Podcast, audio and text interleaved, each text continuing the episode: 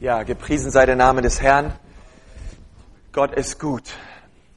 Und ich möchte sagen, dass wir ähm, als Gemeinde, aber auch als Verbund, als Ecclesia-Verbund eine, eine Geschichte haben.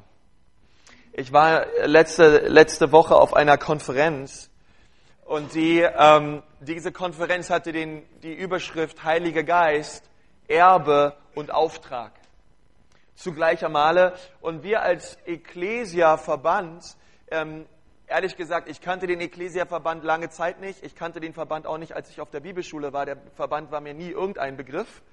Ähm, aber wenn du dich wunderst, was heißt eigentlich Ecclesia? Äh, es heißt so viel wie Versammlung. Ja, äh, es ist einfach überall, wo wir das Wort Gemeinde lesen, in der Bibel steht im Griechischen das Wort Ecclesia. Wenn du das noch nicht wusstest, halt mal kurz deine Hand. Und du hast dich das vielleicht schon immer mal gefragt. Okay. Äh, Ecclesia bedeutet Gemeinde auf Griechisch.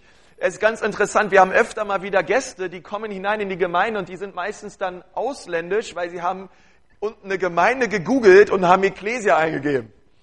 Ähm, weil Ecclesia wirklich auch in vielen Sprachen immer noch in Südeuropa äh, Gemeinde heißt. Und dann landen sie hier. und das ist auch gut so. Und, ähm, und ich möchte sagen, diese, diese ganze Ecclesia-Bewegung auch, äh, sie entstand mehr oder weniger ähm, ja, von einem Mann, der war ein starker Evangelist und er hatte eine große Heilungssalbung. Und dieser Mann, der hieß Hermann Zeiss. Und er hat in den 50er Jahren das Wort Gottes gepredigt in großer Kraft. Da waren die Landeskirchen voll, da waren äh, die Gemeinden voll, da war eine große erweckliche Zeit. Ich glaube, dass es in Deutschland ähm, davor und danach ähm, keinen gab, der so stark äh, die Macht Gottes erlebt hat wie dieser Mann. Wir haben heutzutage eine Pfingstbewegung in Deutschland, das ist der Bund Freikirchlicher Pfingstgemeinden. Äh, der besteht, ich glaube, ich, 63.000 Mitglieder. Und die Ecclesia-Bewegung war schon in den 50er Jahren viel größer, als der BFP es heute ist. Also es war eine riesige Bewegung, die damals auch schon war, weil viele, viele Menschen zum Glauben gekommen sind. Und äh, viele Leute Jesus kennengelernt haben. Und ähm, es aber anschließend an Strukturen gefehlt hat. Und deswegen hat sich vieles verlaufen. Ja, und deswegen heutzutage die, der Ecclesia-Verband zählt, ich glaube, 56 Gemeinden in Deutschland. Und, ähm, und es ist ein Erbe, aber es ist auch gleichzeitig ein Auftrag, den wir haben als Nachfolger Jesu, ähm, wirklich das neu zu ergreifen und zu glauben, wenn wir beten, Gott tut etwas. Wenn wir Menschen die Hände auflegen, da beten wir, dass Jesus sie anrührt und heilt. Ja? Und ich möchte, mir war das so in dieser Lobpreiszeit, ich fand diese Lobpreiszeit übrigens richtig stark. Ja, ich bin Gott so dankbar für unser Lobpreisteam. Ja, ich finde auch Ellie und Manny, die haben so eine tolle Stimme. Ja, und der Rest an den Instrumenten. Also ich finde, Gott tut etwas. Und, und ich und ich stand da an meinem Platz und ich sage, ja Jesus, wir beten für die Leute. Ja, aber wir wir reden nicht nur, sondern wir erwarten, dass Gott wirklich etwas tut. Ja, und deswegen mir war das am Anfang nochmal so wichtig, euch zu sagen. Lasst uns diesen Auftrag Jesu, heilt die Kranken, betet für sie, glaubt, dass es mit ihnen besser wird. Nimm diesen Auftrag hinein in diese Woche. Amen. Okay. Und jetzt möchte ich gerne noch mal am Anfang mit uns beten und dann habe ich ein, ein Wort für uns, ähm, was, was unser Leben verändern wird. Herr Jesus, ich danke dir für diesen Morgen. Ich danke dir, Herr Jesus, dass du hier bist und dass du jetzt sprichst, Herr, dass diese Predigt unser Leben verändert. Herr, wir brauchen Veränderung, jeder Einzelne, Jesus, ich auch. Und ich bete, Herr, dass dein Wort zu uns spricht, dass unsere Herzen offen sind für das, was du tust und sagen möchtest in dieser Zeit. In Jesu Namen. Amen. Ich möchte einen Vers auslesen aus Johannes 16, Vers 33. Wenn du deine Bibel dabei hast, dann hol sie mal raus. Johannes 16, Vers 33.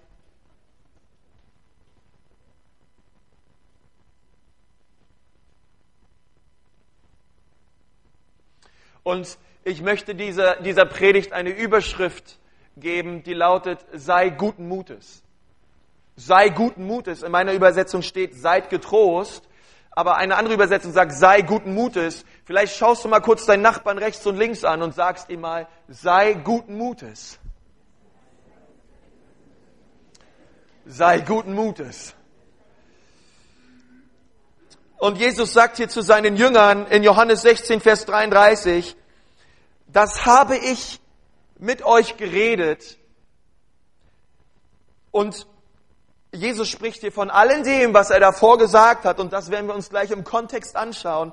Das habe ich mit euch geredet, damit ihr in mir Frieden habt. Sagt mal alle, in mir.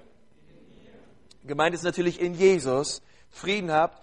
In der Welt habt ihr Angst, aber seid getrost, ich habe die Welt überwunden. Ich glaube, ich lese den letzten Teil nochmal vor. In der Welt habt ihr Angst, aber seid getrost, ich habe diese Welt überwunden. Halleluja. Und das ist das, was Jesus sagt. Und ähm, ich möchte, dass wir den Kontext sehen, weil Jesus lädt uns selber ein, in diesem Vers ganz genau zu schauen, was steht davor. Weil er sagt, das alles habe ich zu euch geredet. Nun, ähm, in Johannes 16 ähm, spricht Jesus ganz besonders über den Heiligen Geist. Übrigens auch in Johannes 14. Es geht im Johannes 14 und in Johannes 16 darum, dass Jesus einen anderen Beistand schickt. Einen anderen Beistand, weil Jesus zum Himmel aufgefahren ist und er sagt, aber ich werde einen schicken, einen von derselben Art, der wird euch trösten und der wird euch in alle Wahrheit leiten. Und in Johannes 17 ähm, haben wir dieses ganze Kapitel, wo es geht um, die, um den Weinstock und um die Reben.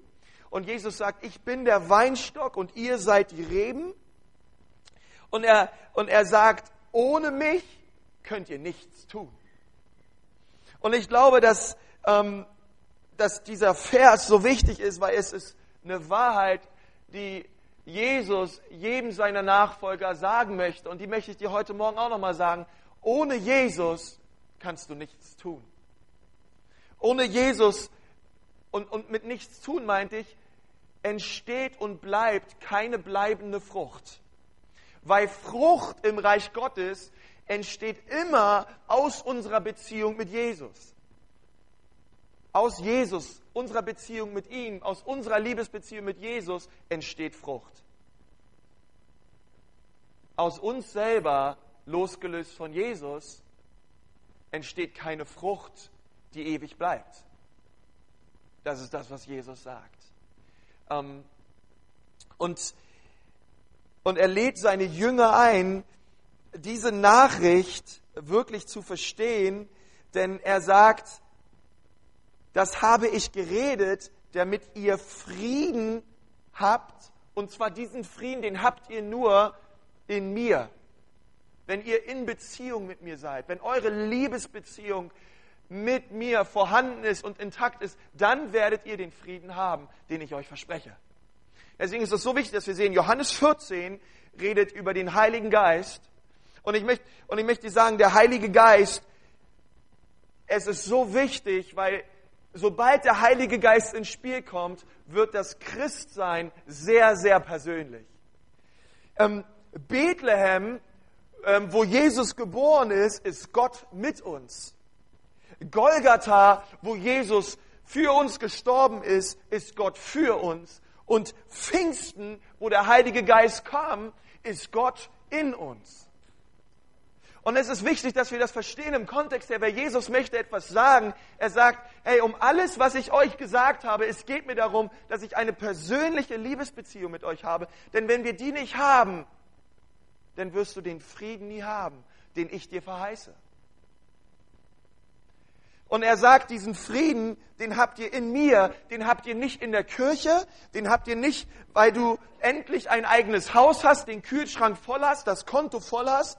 Diesen Frieden, den hast du nicht, weil du ein religiöses Konstrukt gebildet hast in dir, wie dein Gott vielleicht ist, sondern diesen Frieden, den findest du nicht in Religion. Diesen Frieden, den findest du nur in einer Beziehung mit mir. Nur in Jesus. Und, und er sagt, in mir wirst du den Frieden haben, wonach du dich so sehnst. Und was der Mensch nicht alles tut, um Frieden zu haben. Frieden mit seiner Seele, Frieden mit seinem Gemüt, Frieden mit seiner Umgebung, was der Mensch nicht alles anstellt, um irgendwie eine Genugtuung bekommen für seine eigene Seele. Und Jesus sagt, wer zu mir kommt, wer bei mir anklopft, dem werde ich die Tür öffnen und wer zu mir kommt, der wird wahren Frieden erleben. Den Frieden, den die Welt nicht kennt.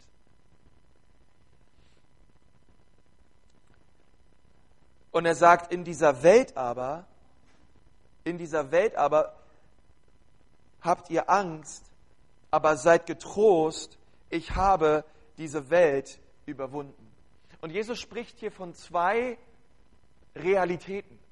Er spricht einerseits von äh, dieser Welt, von dieser Erde, von diesen Bedrängnissen, die wir hier haben. Äh, ich möchte schon fast sagen, von dieser chaotischen Welt. Und er spricht andererseits von einer himmlischen Realität, die, die es bei ihm zu finden gibt auf dieser Welt. Und deswegen ist das, über was ich heute reden werde, eine absolut gute Nachricht. Ähm, denn es gibt einen Ort und es ist gut zu wissen, wo es Frieden gibt. Und warum ist es gut zu wissen, wo es Frieden gibt? Weil Bedrängnisse werden kommen. Dinge werden kommen in deinem Leben. Stürme werden kommen. Und ich glaube, wir alle haben schon Stürme erlebt und Bedrängnisse erlebt. Und wenn du noch keine erlebt hast, ich habe eine gute Nachricht für dich, sie werden kommen. Bedrängnisse werden kommen. Und warum werden sie kommen? Weil Jesus sie uns verheißt. Und warum? Äh, die Verheißung liegt nicht nur auf dem Frieden, die Verheißung liegt auch auf den Bedrängnissen, aber, die, die, aber der Krux und und die absolut starke Verheißung in dem ist, sagt, er schenkt uns seinen Frieden inmitten von Bedrängnissen. Und es gibt einen Ort, an den wir uns wenden können, inmitten der Bedrängnisse. Und er sagt, inmitten der Bedrängnisse aber seid guten Mutes. Kapituliere nicht, sei guten Mutes und dann fügt er die Begründung hinten ran und sagt, denn ich habe diese Welt überwunden. Und ich weiß nicht, ob dir das aufgefallen ist, ob du, als du deine Bibel gelesen hast, den Vers mal gelesen hast, aber Jesus hat bis dahin ja, ähm, ja, er hat bis dahin Kranke geheilt, er hat Hoffnung gebracht, er hat Prophetie erfüllt, ähm, aber er ist noch nicht gestorben, er ist noch nicht zum Himmel aufgefahren. Ähm, wisst ihr, was ich meine? All die Dinge sind noch nicht gekommen. Ja, aber er sagt, ich habe diese Welt überwunden und für mich auch gleichzeitig etwas Prophetisches darin, weil er sagt, genau das werde ich nämlich alles tun. Diese Welt werde ich überwinden durch meinen Tod und durch meine Auferstehung. Und weil ich sterben werde und auferstehen werde, gibt es eine Hoffnung für dein Leben. Gibt es eine Hoffnung inmitten der Bedrängnisse.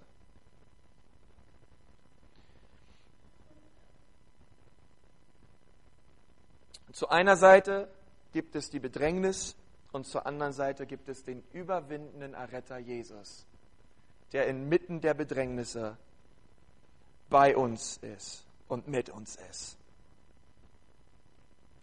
Und meine Frage ist heute Morgen, wohin wendest du dich inmitten von Bedrängnissen?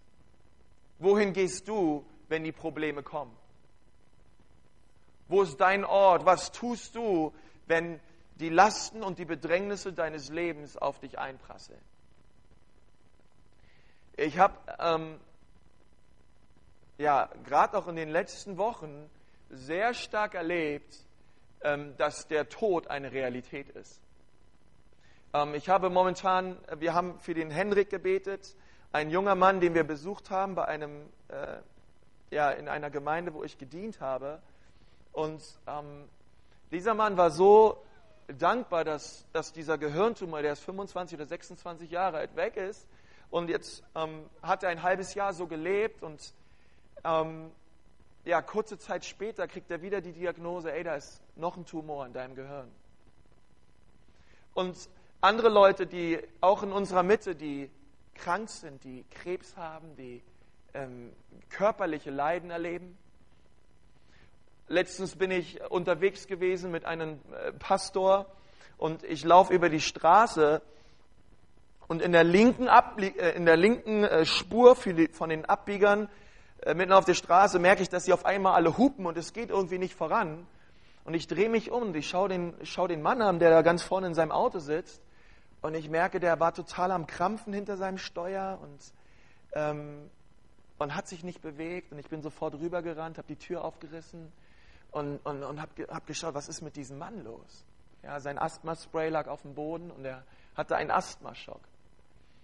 Und, ähm, und das war so krass, weil ich wusste erst nicht so richtig, was ich tun soll. Die Frau hinter ihm, sie kam mit zum Auto und, ähm, und ich habe und, und wir haben irgendwie den Sitz nach hinten, dass der irgendwie halbwegs ähm, gut saß, weil der hat sich irgendwie verkrampft und ich dachte mir irgendwie, ich weiß jetzt auch nicht, was ich direkt tun soll, aber äh, ich habe zu der Frau gesagt, also ich bin Pastor, ich würde jetzt gerne erstmal für den Mann beten. Ja, ähm, glauben Sie auch an Gott?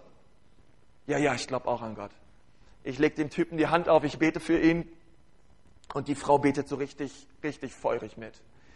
Ich schaue sie an und sag so, sagen Sie, äh, Sie glauben auch an Jesus, oder? Sagt sie, ja, ja, ich glaube auch an Jesus. Sagt sie, in welcher Gemeinde sind Sie? Am Christuszentrum Erlangen. Ich so, gut, komm, äh, wir beten zusammen weiter. Und das ist krass, weil wir haben gebetet und echt zwei, drei Minuten später kam ein, ähm, ein äh, Rettungsarzt vorbei mit Zivil, der zufällig da vorbeigefahren ist. Er hat uns gesehen, gleich Blaulicht oben raus und ist rausgekommen, hat die Typen rausgezogen und hat angefangen damit Herzdruckmassage und ich sollte da den Typen irgendwie beatmen am Mund. Ja. Und, ähm, und es sah sehr schlecht aus um ihn. Und, ähm, und sie haben ihn mit reingenommen ins Krankenhaus. Und äh, dieser Mann lag seitdem im Koma. Und vor zwei Tagen ruft, ruft mich sein Arbeitskollege und hat gesagt, er ist gestorben. Ja. Und, und so eine Sachen, wo ich, wo ich mir auch so denke, auch ich habe am Freitag in Bonn gepredigt und da kam ein Mädchen auf mich zu und sie hat gesagt, hey, auch erlebt in ihrer Familie ist jemand gestorben. Ja, und da ist Leiter, da sind Bedrängnisse da, da sind Dinge da, da weiß man nicht weiter. Was ist unsere Antwort? An wen wenden wir uns inmitten von Bedrängnissen? Wer von euch weiß, was ich meine? Okay. Wer von euch hat schon mal Bedrängnisse erlebt? Okay. Wer von euch steckt momentan in Bedrängnissen? Okay. Und ich glaube, das ist ein Wort, was was Gott uns heute Morgen sagt.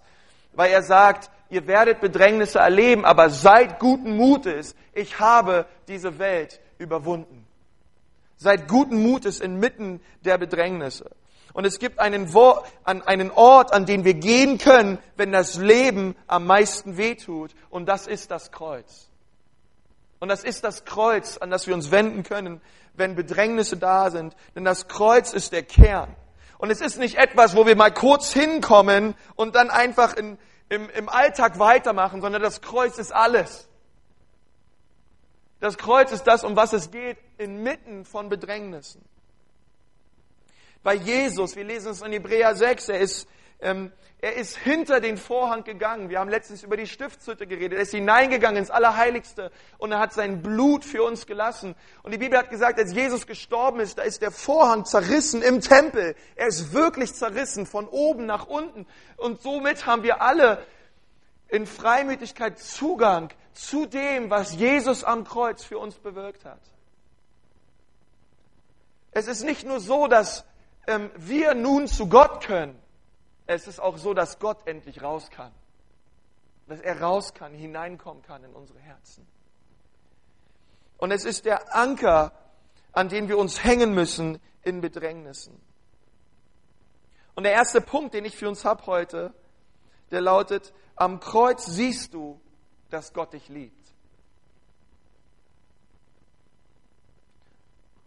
Und ich kenne das aus meinem eigenen Leben, aber ich habe auch schon viele Menschen gehört, sie gehen durch Bedrängnisse durch und sie können Dinge nicht verstehen.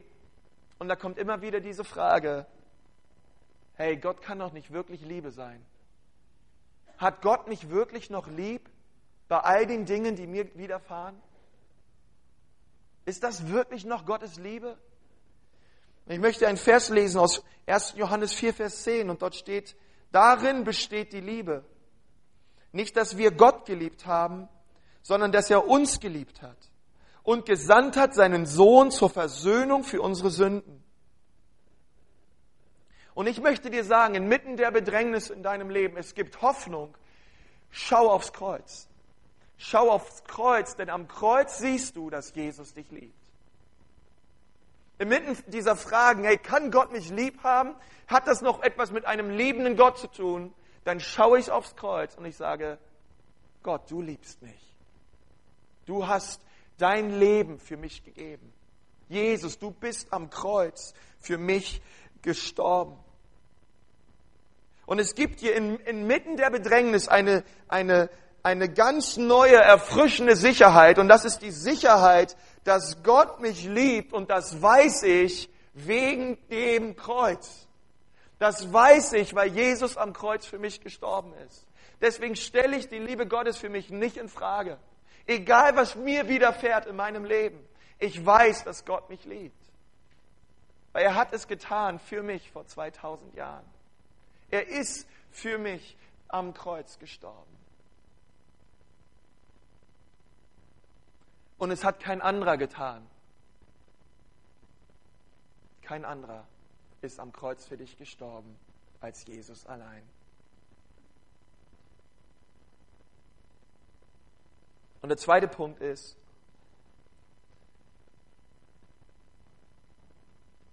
dass das Kreuz erlaubt Freiheit, obwohl Gott über die Freiheit die Kontrolle behält. Nun, in Apostelgeschichte 2 da, da predigt Paulus etwas zu den Juden und er sagt, all das mit der Kreuzigung, all das, was Jesus widerfahren ist, das ist ihm widerfahren, weil der Vater im Himmel es so wollte. Es war der Plan Gottes, seinen Sohn zu geben und ihn sterben zu lassen am Kreuz für unsere aller Schuld. Es war der Plan Gottes. Und ehrlich gesagt, wenn ich mir die Kreuzigung anschaue, da steckt auch so viel Menschliches drin. Das ist auch, auch ganz klar. Weil eine Kreuzigung war etwas Alltägliches, möchte ich fast sagen.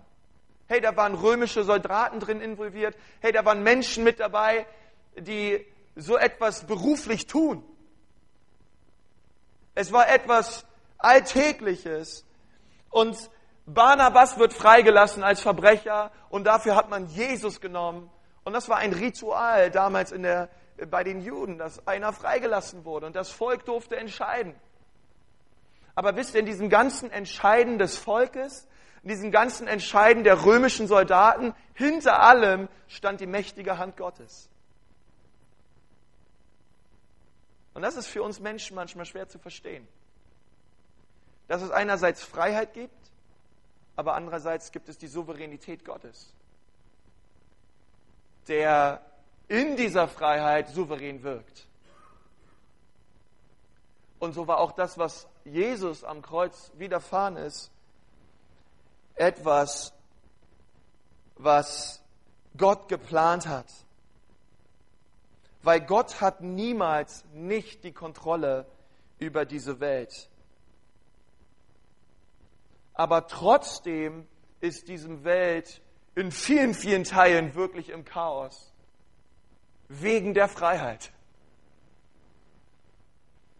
die Gott dem Menschen gibt. Aber dennoch, er hält die ganze Welt in seiner Hand.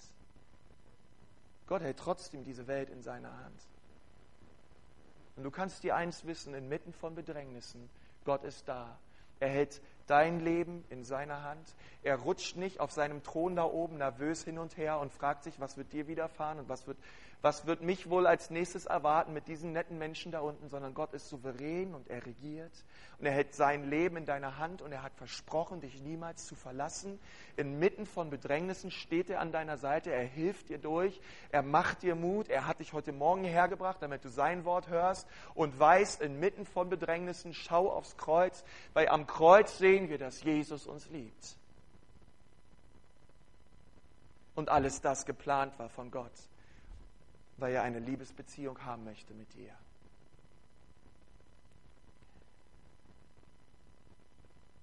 Und ich sage dir auch, die Bedrängnisse und alles das, es wird der Tag kommen, da wird alles das aufhören. Und wir werden mit ihm sein. Aber in dieser Welt, mein lieber Freund, wirst du Bedrängnisse haben. Die Frage ist, an wen wendest du dich? Und das Dritte ist, das Kreuz sagt mir, dass Gott aus dem Schlimmsten noch das Beste machen kann. Hey, Karfreitag hätte man denken können, es ist alles vorbei. Wäre ich damals, hätte ich damals gelebt und ich wäre ein Jünger Jesu und ich hätte gesehen, Mensch, Jesus, alles das, was du getan hast, das geschieht ja wirklich und er wird wirklich begraben und hey, und Josef von Arimathea, der kauft diesem Jesus da ein Grab und Jesus alles das geschieht und ich, Mensch, der Retter der Welt liegt nun im Grab. Hey, für mich wäre eine Welt zusammengestürzt. Und ich glaube auch, dass es bei den Jüngern so war. Und für viele Leute, die ihre Hoffnung in Jesus gesetzt haben, hey, Karfreitag war viel von dieser Hoffnung und von dieser Ermutigung und von dieser Kraft. Sie ist vieles, vieles, vieles ist davon ist flöten gegangen. Die Jünger hatten Angst, die haben sich verbarrikadiert in irgendeinem Loch, weil sie Angst hatten vor den Juden. Denn es ist das Schlimmste, was jemals hätte passieren können. Der Retter der Welt wurde gekreuzigt. Und das Ganze geschah vor 2000 Jahren. Aber es ist doch krass, oder, dass wir heute hier sind und uns denken, das ist eigentlich das Schönste, was je passiert ist. 2000 Jahre später. Das ist eigentlich das großartigste Ereignis der ganzen Menschheitsgeschichte, dass Jesus sein Leben für uns gegeben hat. Und wenn du dich gerade fragst, und ich weiß nicht, ob du deine Bedrängnisse und deine Nöte momentan vor Augen hast, aber vielleicht hast du sie mal kurz vor Augen und du fragst dich, warum passiert mir das? Warum immer mir? Warum gerade mir? Da kommt bei mir im Glauben ein Satz auf, wenn ich aufs Kreuz sehe, und dieser Gedanke kommt auf, Jesus, das passierte dir? Jesus, das ist dir widerfahren? Das ist, das, das ist mit dir, sie haben dich wirklich geschlagen, gekreuzigt, sie haben dich ähm, hingerichtet. Das ist dir widerfahren, Jesus. Und da fangen wir an, anders zu denken, wenn wir aufs Kreuz schauen, ihr Lieben. Und dann schauen wir rauf und wir sagen, danke Jesus dass du dein Leben für mich gegeben hast, dass du das für mich getan hast. Was mir passiert, passierte auch dir. Die Bibel sagt, dass Jesus die gleichen Bedrängnisse durchgemacht hat, die gleichen Versuchungen erlebt hat wie, wie wir, aber alles ohne Sünde. Und ich möchte dir heute Morgen sagen als Ermutigung, die Bedrängnisse und die Nöte, durch die du gehst, Jesus kann mitführen mit dir. Jesus kennt dich. Jesus weiß, was es bedeutet, abgelehnt zu sein. Jesus weiß, was es bedeutet, ähm, Menschen zu verlieren. Jesus weiß, was es bedeutet, wenn, wenn Menschen durch Krankheit gehen und durch Nöte gehen. Jesus weiß, was es bedeutet, wenn Leute einen verraten. Und nicht nur Leute, sondern die besten Freunde, mit denen man dreieinhalb Jahre unterwegs sind. Judas hat ihn verraten, nicht irgendwie, sondern durch einen Kuss. Und Jesus schaut ihn an und sagt, durch einen Kuss verrätst du mich. Jesus kann alles das mitfühlen.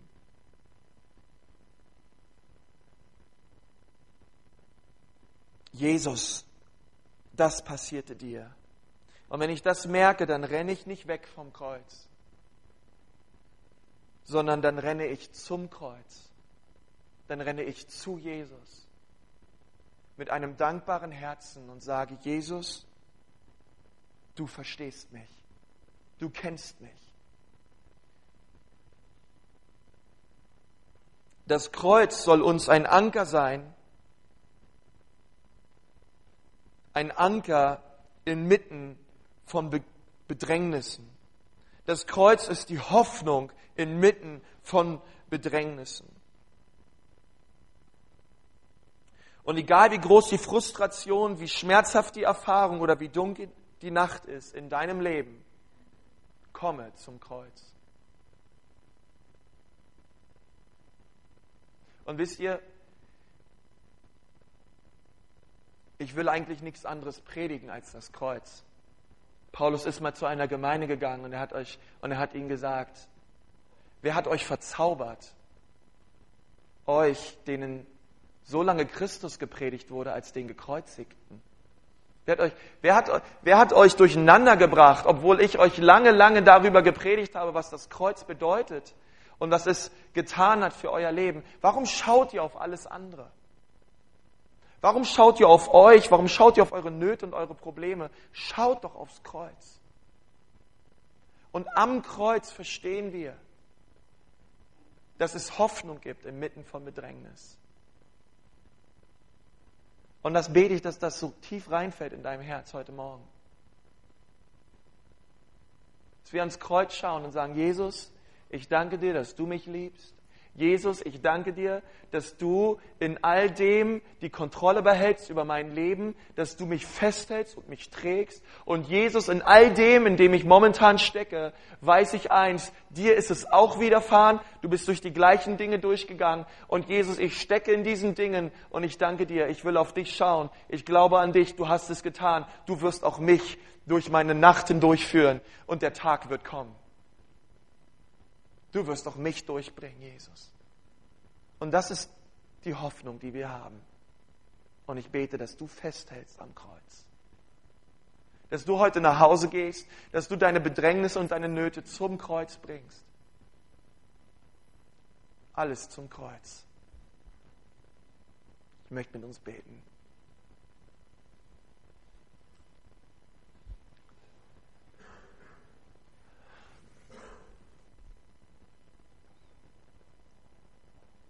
Herr Jesus, ich danke dir von Herzen, dass du am Kreuz für uns gestorben bist, Herr.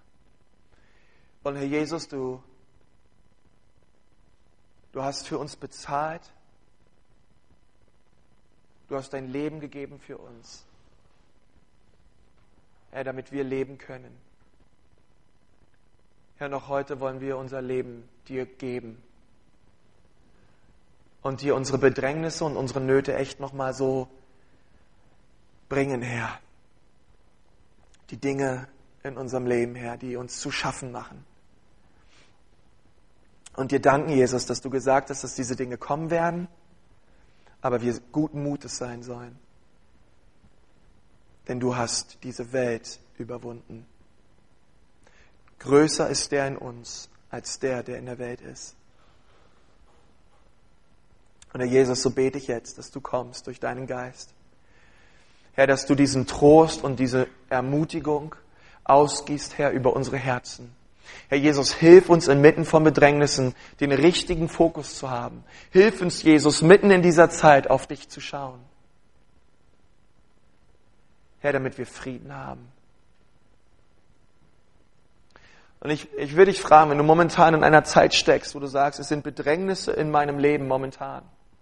Und irgendwie weiß ich nicht ein noch aus, aber ich brauche heute Morgen Gebet. Ich merke, für mich ist es an der Zeit, neu aufs Kreuz zu schauen. Ich kann irgendwie nicht mehr. Ich brauche heute Morgen neue Kraft von Gott.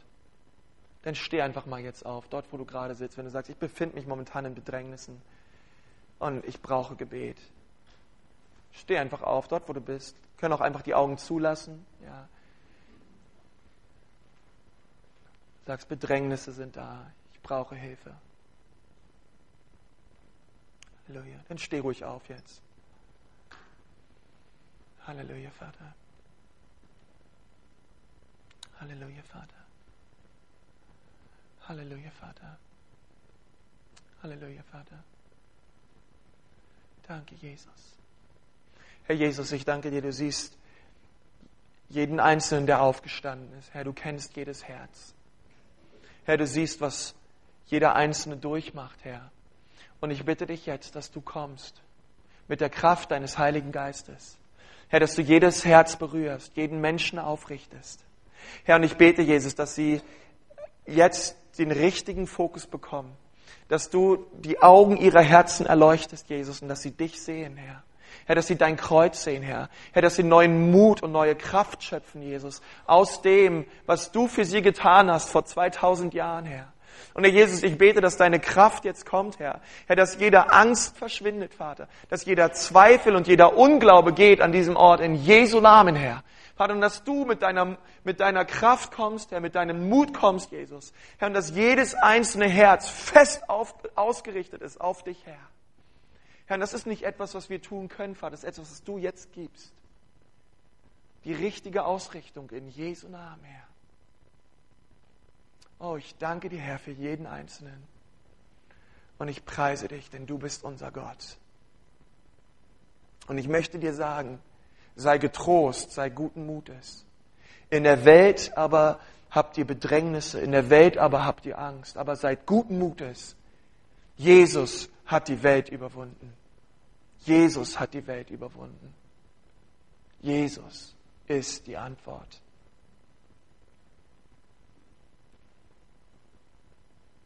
Halleluja, Herr. Halleluja. Amen. Ihr könnt euch wieder hinsetzen. Danke. Danke, Jesus.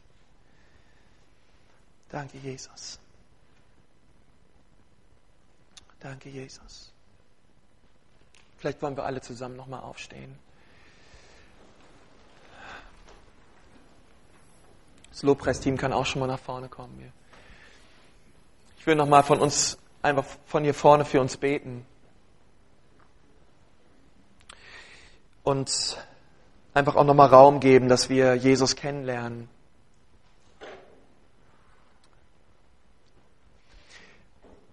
Herr Jesus, ich danke dir, dass, dass dein Kreuz jetzt aufgerichtet ist, Herr. Und ich danke dir, dass ähm, ja, wir auch befreit, Herr, und neuen Mutes in die neue Woche gehen dürfen, Herr. Und ich möchte dich fragen, wenn du heute Morgen hier bist und du bist vielleicht das erste Mal in einem Gottesdienst von uns oder du, du kennst Jesus noch gar nicht wirklich. Und du wurdest vielleicht mitgebracht oder bist hier zufällig, aber ich habe jetzt so viel auch übers Kreuz geredet und du, du sitzt oder du stehst jetzt vielleicht dort und sagst, ich kenne diesen Jesus noch gar nicht. Ich kenne viel Kirche, ich kenne auch viel Religion, aber von dieser Liebesbeziehung mit einem Gott, der mich gemacht hat und der am Kreuz für mich gestorben ist, das kenne ich noch gar nicht. Aber heute Morgen möchte ich diesen Jesus kennenlernen. Heute Morgen möchte ich, dass dieser Jesus in mein Leben kommt und mir neue Hoffnung gibt, mir meine Sünden und meine Schuld vergibt und mich neu macht. Hey, wenn das der Fall ist in deinem, in deinem Leben, wenn du heute Morgen hier bist, dann heb mal deine Hand und du sagst, ja, das ist das, was ich möchte. Heute Morgen möchte ich Jesus mein Leben geben. Er soll mein Herr und mein Erlöser werden. Wer ist heute Morgen da? Dankeschön. Halleluja. Halleluja. Halleluja. Möchte ich gerne ein, ja, ein, ein Gebet mit uns sprechen zusammen. Und in diesem Gebet wollen wir Jesus in unser Leben einladen und ihn zu unserem Herrn machen und ihm die Ehre geben. Und ich lade dich herzlich ein, das nachzubeten. Herr Jesus Christus, heute Morgen danke ich dir, dass du am Kreuz für mich gestorben bist. Dass du dein Leben für mich gegeben hast. Und du sprichst zu mir, sei guten Mutes. Und Herr Jesus, ich will guten Mutes sein. Ich will auf dich schauen. Und ich danke dir, dass du am Kreuz für mich gestorben bist. Dass du mir meine Sünden vergibst. Dass du mich reinwäscht, Jesus, durch dein Blut. Hier bin ich. Nimm mich her. Ich sage Ja zu dir und Nein zum Teufel. In Jesu Namen. Amen. Amen.